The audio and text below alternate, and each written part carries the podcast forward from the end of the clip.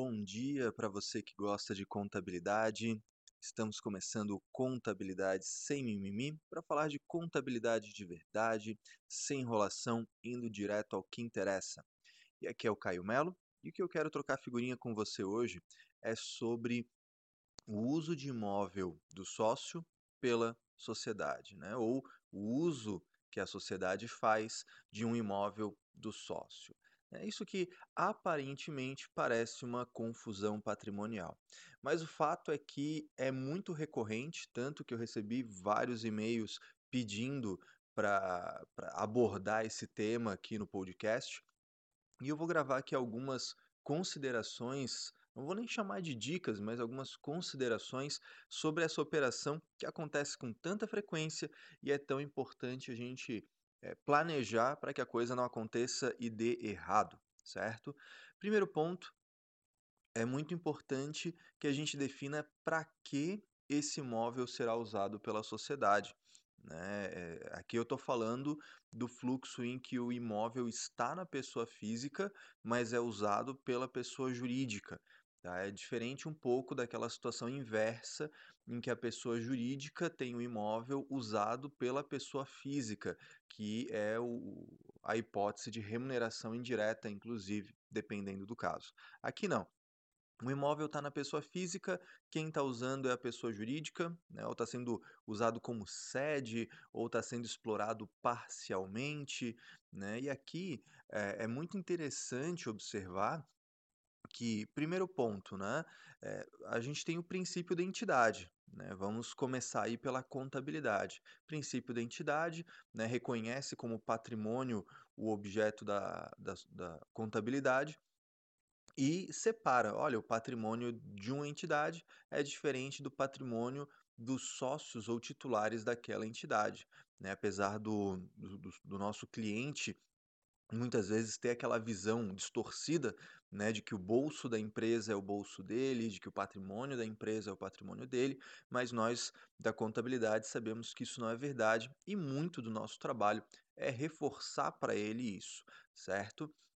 Então, pelo princípio da entidade, se o imóvel é do sócio, não pode, a princípio, ser usado pela sociedade. Mas na prática acontece, e aí a gente entra com outro dispositivo contábil, um axioma muito clássico, que é o de essência sobre a forma. A essência do fato contábil se sobrepõe à sua formalidade jurídica. Muito bem. Então, se de fato a sociedade está explorando um imóvel, né, como sua sede, por exemplo, e o imóvel está na pessoa física, o que, que eu faço da vida?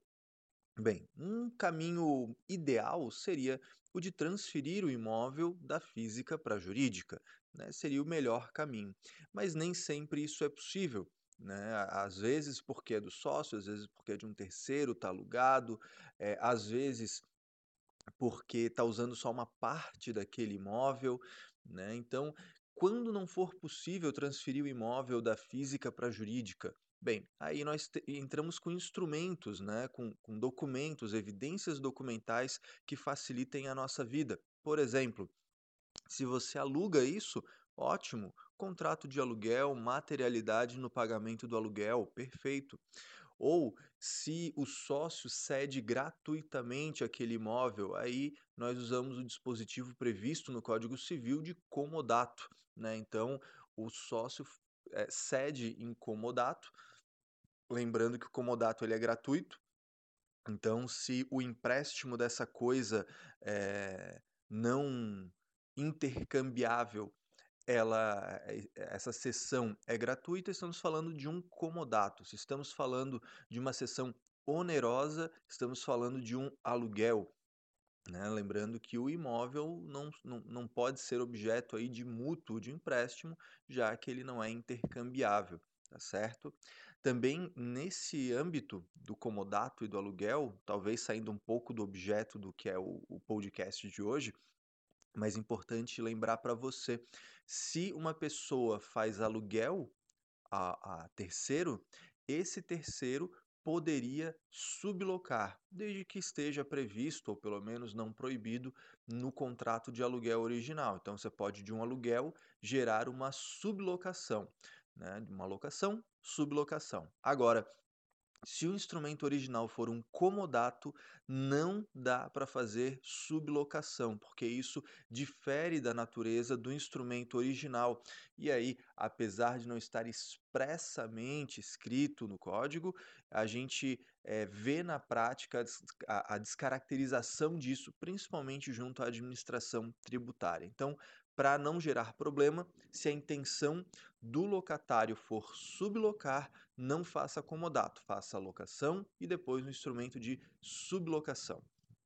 Seja de uma forma ou de outra, nós podemos autorizar nesse instrumento, então, que as despesas para manter aquele imóvel corram por conta né, do cessionário, seja ele por locação, seja ele por comodato. Né? O comodatário ou o locatário, ele vai ser imputado nas despesas de manutenção. E aí outra questão de ordem prática, né? O, essas despesas tendem a vir no nome do proprietário, né? do cedente, do, do locador ou do comodante, dependendo do instrumento que você fizer. E aí, nesse caso, é, o, uma doutrina, uma literatura que eu lhe recomendo muito, que é a do Hiromi Guchi, no seu livro Imposto de Renda das Empresas, ele traz um tópico falando de despesas em nome de terceiros, inclusive citando um acórdão em que o próprio CARF, isso é um acórdão antigo, tá? acho que de 91, coisa assim, já autorizando que o mero fato da despesa não estar em nome da empresa em si não é motivo de não ser considerado uma despesa dedutível. Eu preciso é comprovar a necessidade, a habitualidade, a, a normalidade daquela despesa. Então, se eu tenho uma despesa com imóvel que eu tenho como comprovar de fato que eu uso, eu enquanto sociedade, então aquela despesa, mesmo estando no nome do proprietário, de repente do sócio, isso é dedutível. Uma outra nuance seria o caso de imóveis usados parcialmente, né? E aí nesse caso a minha sugestão para você é ter um bom critério de rateio, né, que seja consistente com o uso efetivo do imóvel. Por exemplo, se você usa é, uma metade do, do, metro quadrado da metragem do imóvel, um terço da metragem do imóvel, um quinto da metragem do imóvel, né, essa empresa poderia, nesse instrumento, ter essa disposição e ali previsto que então ela vai incorrer com um quinto, um quarto, um terço, metade das despesas que vierem como luz, como água, que a gente sabe que na prática, no uso parcial de um imóvel, você não consegue fazer esse rateio é, por um critério mais efetivo, como seria é, uma apropriação direta, ao invés de rateio por outro critério indireto. Tá certo?